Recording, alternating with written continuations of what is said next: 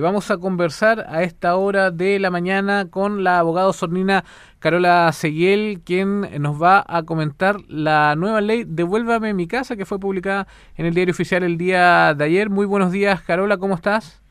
Hola, muy buenos días, muchas gracias por la invitación para poder hablar de esta ley bastante importante para, para varias personas claro. que, están, que se están viendo afectadas por el no pago de las rentas y no restituciones de, su casa.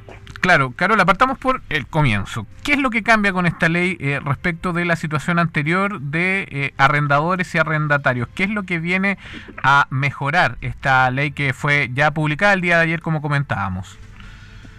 A ver, tiene varias. Esta ley eh, modifica la actual ley 18.101 que establece las normas para el arrendamiento de predios urbanos, es decir, sigue para el arrendamiento de predios que estén en la ciudad, no para arrendamientos que estén eh, fuera de, los límites urbanos. Ya, nos remitimos entonces a lo urbano. A lo urbano. esta ley, eh, bueno, que fue publicada el día de ayer, ¿cierto? Eh, hace modificaciones precisas a esta ley 18.101 que ya nosotros teníamos respecto de la ley de arrendamiento. Y las modificaciones que establece esta ley, devuélveme mi casa, son primero que esta vez establece un procedimiento monitorio. Es decir, incluye en esta ley 18.101 un nuevo título que habla de un procedimiento monitorio para cobro de rentas de arrendamiento.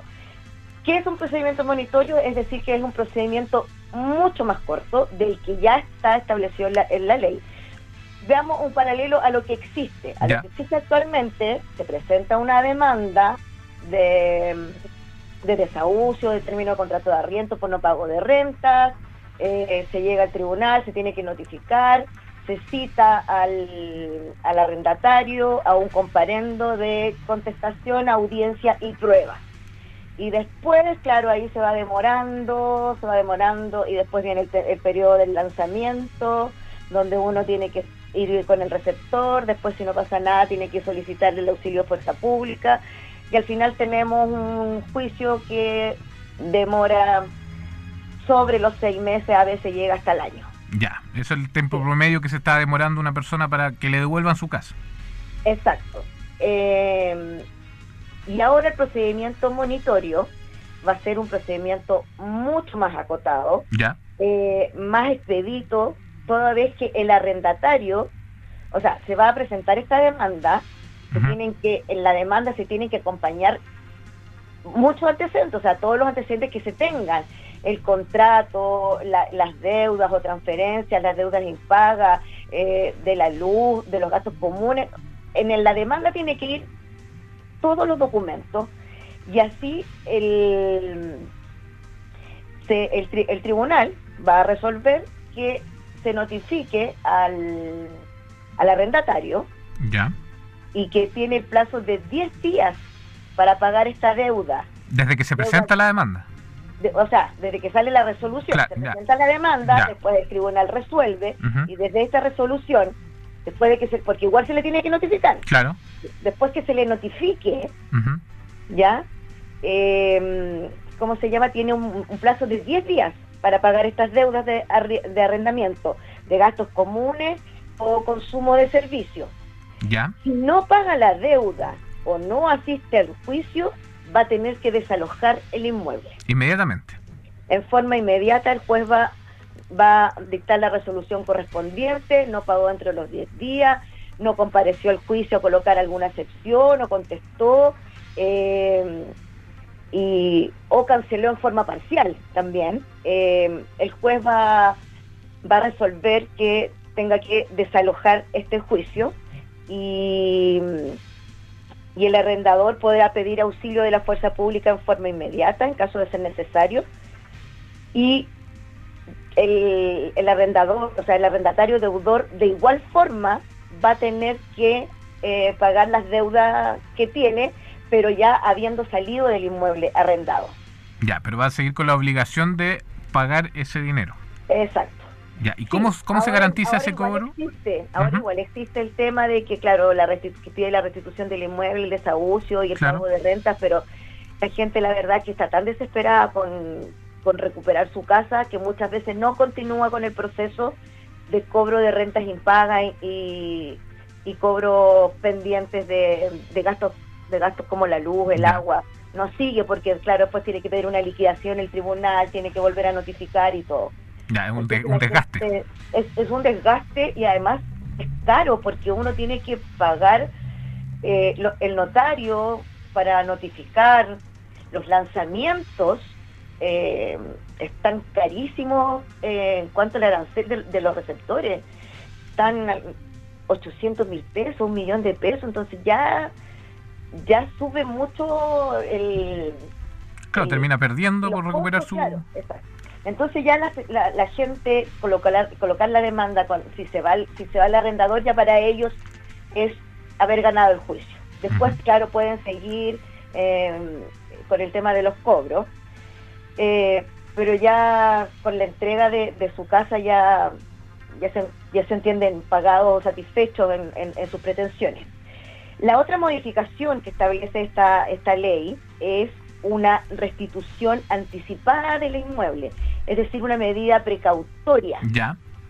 Eh, que yo, al iniciar el juicio, puedo pedirle al juez que en forma eh, anticipada y para caucionar el resultado del juicio, es decir, porque yo quiero la devolución de mi casa, pero eh, quiero quiero garantizar que me devuelvan mi casa como estaba antes, yo le puedo pedir al juez que me la devuelva en forma anticipada, antes de que pasen estos 10 días, antes de que se oponga el arrendador, antes de que se termine el juicio yo puedo pedir. Pero ¿en qué casos? Eh, en casos en que em, eh, se demuestre que hay un comportamiento irresponsable del arrendatario, y que la propiedad está parcial, parcialmente destruida o ha quedado inutilizada para el uso habitacional o para el uso que fue entregado. Parcialmente destruida llamamos daño estructural, eh, daño eh, de qué tipo, porque por ejemplo, em, eh, quizás, no sé, el hijo del arrendatario raya las paredes porque es un niño, no sé. Por ejemplo, ese tipo de, de, de, situaciones van a ser ponderadas o hay, hay especificaciones. No, o sea, a ver, la, verdad es que esto, estos rayos, estas estas rayones murales, de repente los, los pisos son gastos, o sea, son, son deterioros. Lo cubre la garantía casi. el tiempo. Y además existe lo que es el mes de garantía que sirve para, para poder eh, costear estos gastos. Eh, no, parcialmente destruida es cuando ya, no sé, eh, no sé, puedan sacar ventanas de repente o empiecen a desmantelar la casa, que, ha pasado, porque eh, ha pasado que muchos arrendatarios después subarriendan y se van y siguen arrendando la casa, nunca la restituyen y, de repente, bueno, y suele suceder que cuando las cosas no son mías, no son de mi propiedad, yo no les, no les doy el debido cuidado. Claro, sucede. Exacto, no sé, se puedan botar cerco o que en el, en el patio lo estén destinando casi a un basural, como esas cosas.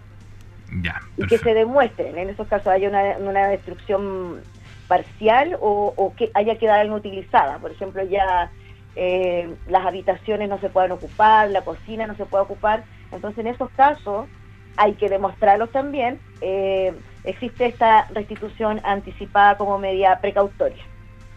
Estamos, estamos conversando con Carola Seguel, abogada y miembro del Colegio de Abogados de Osorno. Había que mencionar eso también eh, respecto de, sus labores, pero nos está comentando acerca de esta nueva ley, Devuélvame mi casa, que fue publicada el día de ayer en el diario oficial. Eh, Carola, respecto de, lo mismo, también hay situaciones que tienen que ver con la toma de casas. ¿Esta ley contempla también esas situaciones? Mm, no, la verdad, esta ley habla solamente cuando existe un contrato de arriendo. Ya, y ocupación no. Eh, para poder acceder a este contrato, o sea, a este procedimiento monitorio más corto que el anterior, este de 10 días, es necesario contar con antecedentes como el contrato de arriendo, los, las transferencias electrónicas, o, estos talonarios de pago y todo. Este es un llamado a la se hace, se hace un llamado a la gente a que formalice eh, sus contratos de arriendo. Ya, eh, o sea, esa es la medida que, se quiere buscar en el fondo. Que se quiere buscar, eh, claro, que se formalice. Por más que el contrato de arriendo no sea un contrato solemne como un contrato de compraventa y que deba escriturarse, sino que se perfecciona solamente con la voluntad de las partes, la ley aquí nos está exigiendo que por lo menos hagamos un, escrito, un instrumento privado, y que vayamos a autorizar las firmas ante notario. Se pide que se, vamos a que se formalice para que yo pueda acceder a este procedimiento monitorio y que me puedan devolver en 10 días mi casa. Le está pidiendo a la parte que también asuma un, rol más activo en esto y sea más formalizada en cuanto a los contratos de arriendo. Y claro, obviamente ahora se estaba, se estudia a los arrendatarios, se está pidiendo avales, pero claro, cuando cuando uno puede acceder, depende de su nivel socioeconómico, a corredoras. Claro, esto se hace más fácil, pero cuando son arriendos entre personas, las casas eh, de, un nivel no, no tan alto, sino que o, que no puedan o que el arriendo sea como su único ingreso eh, y no puedan estar costeando otras cosas, eh, por lo general hacen arriendo de palabra. Y están bien, pero ahora le están pidiendo y no está y no es tan caro si es un es un documento eh, donde se, colocan las partes donde está la donde está la fecha del inicio de arriendo cuánto es la renta porque si no se sabe cuánto es la renta esta ley establece de que eh, se puede establecer de que la renta es el promedio de los últimos tres meses pagados pero si tampoco se puede demostrar cuáles fueron estos tres últimos meses pagados, va a quedar a criterio del arrendatario cuánto era. Entonces el arrendatario puede decir, no, yo pagaba 70 mil pesos por el arriendo. Y si no hay un escrito y no se puede acreditar pago de rentas, claro, se va a que el juez se va a quedar con lo que dice el arrendatario, no con lo que dice el arrendador. Entonces, claro, esta, eh, esta ley hace un llamado eh, implícito a las personas de que sean un poco más formales con su contrato de arriendo. Es un escrito que se los puede pedir a abogados, de repente contadores, hay plantillas en las mismas notarías que se pueden completar y una autorización de firma no debiese ser más cara que 5 mil pesos por cada firma. Entonces tampoco es un gasto excesivo que se le está pidiendo a las personas pero sí teniendo todos estos documentos me va a permitir a mí acceder a este procedimiento monitorio de solo 10 días. Si no, me voy a tener que ir al procedimiento declarativo común que tiene la ley de arriendo y voy a tener que estar presentando, llevando testigos, eh, llevando pruebas y voy a tener eh, y no voy a poder acceder a esta a este procedimiento más corto. Respecto de las notificaciones judiciales, la ley la ley anterior y todavía sigue vigente dice que para efectos de notificar a la, al arrendatario yo lo puedo notificar en el inmueble arrendado. Es decir no lo tengo que buscar en, en otro lugar sino que el inmueble arrendado es su domicilio y yo lo tengo que notificar ahí. Ahora esta nueva ley agrega que además de que el domicilio, el domicilio para ser notificado es del inmueble arrendado dice que esta notificación de la demanda se tiene que hacer por escrito y se puede entregar a cualquier persona adulta que esté presente en el domicilio y que no importa si es el arrendatario o no. Puede ser el hijo, puede ser eh, una empleada doméstica, eh, tiene que ser mayor de edad, puede ser la cónyuge del arrendatario.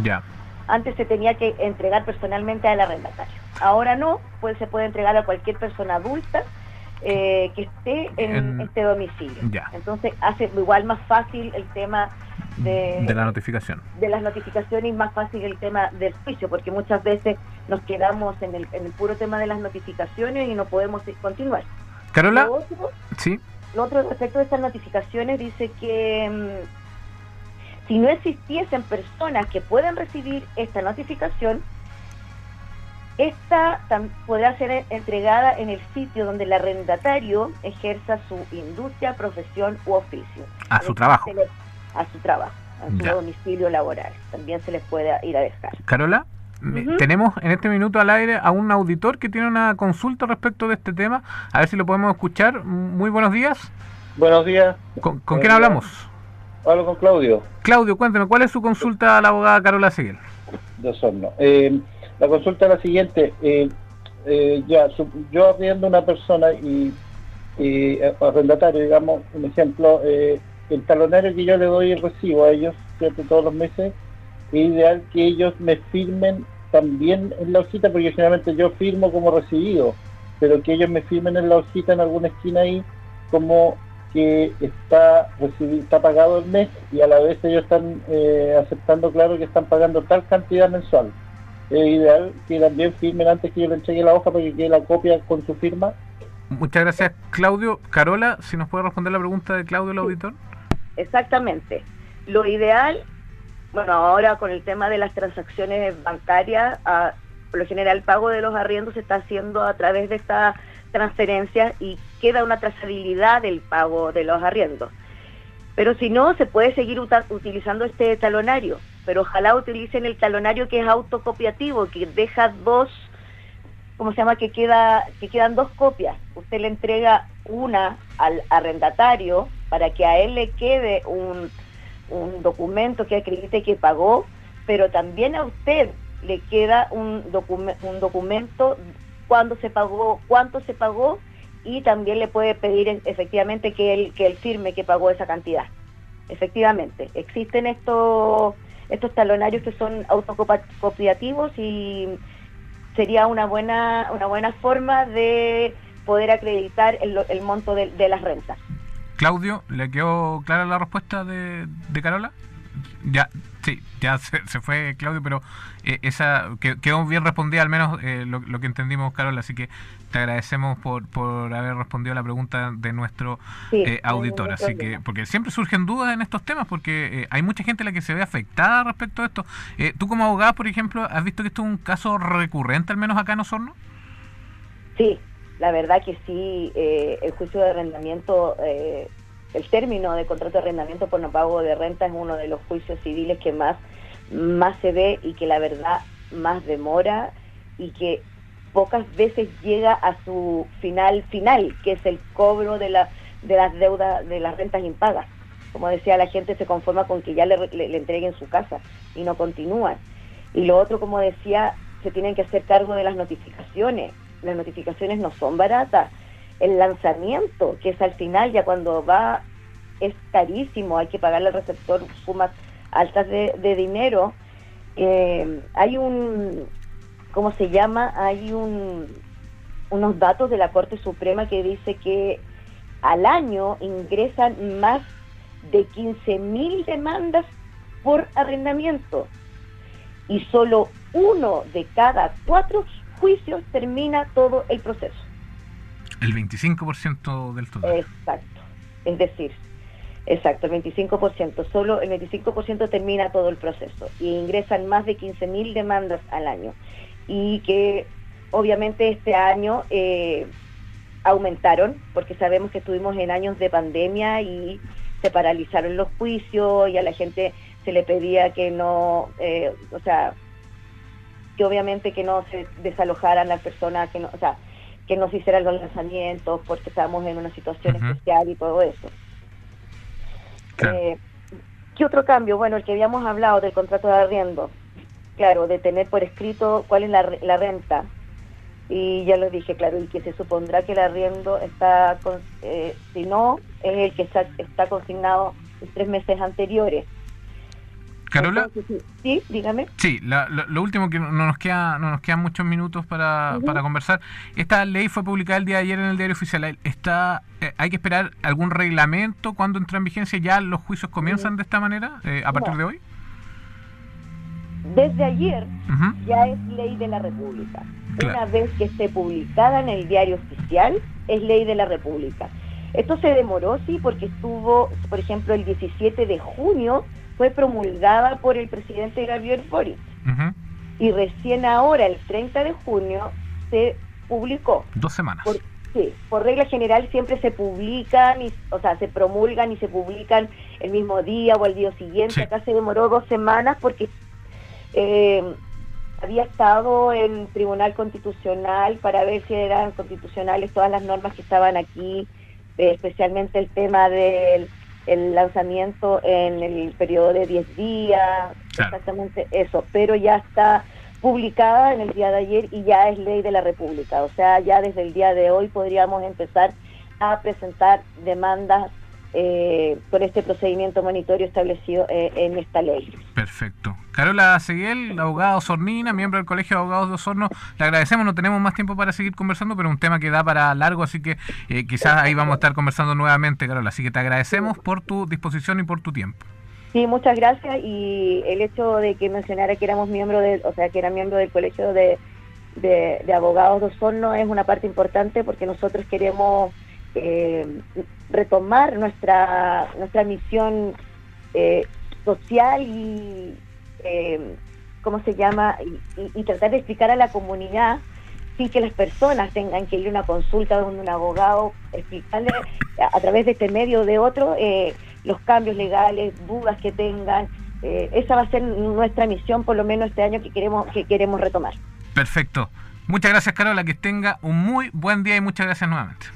E igual, muchas gracias a ustedes. Hasta luego. Hasta luego.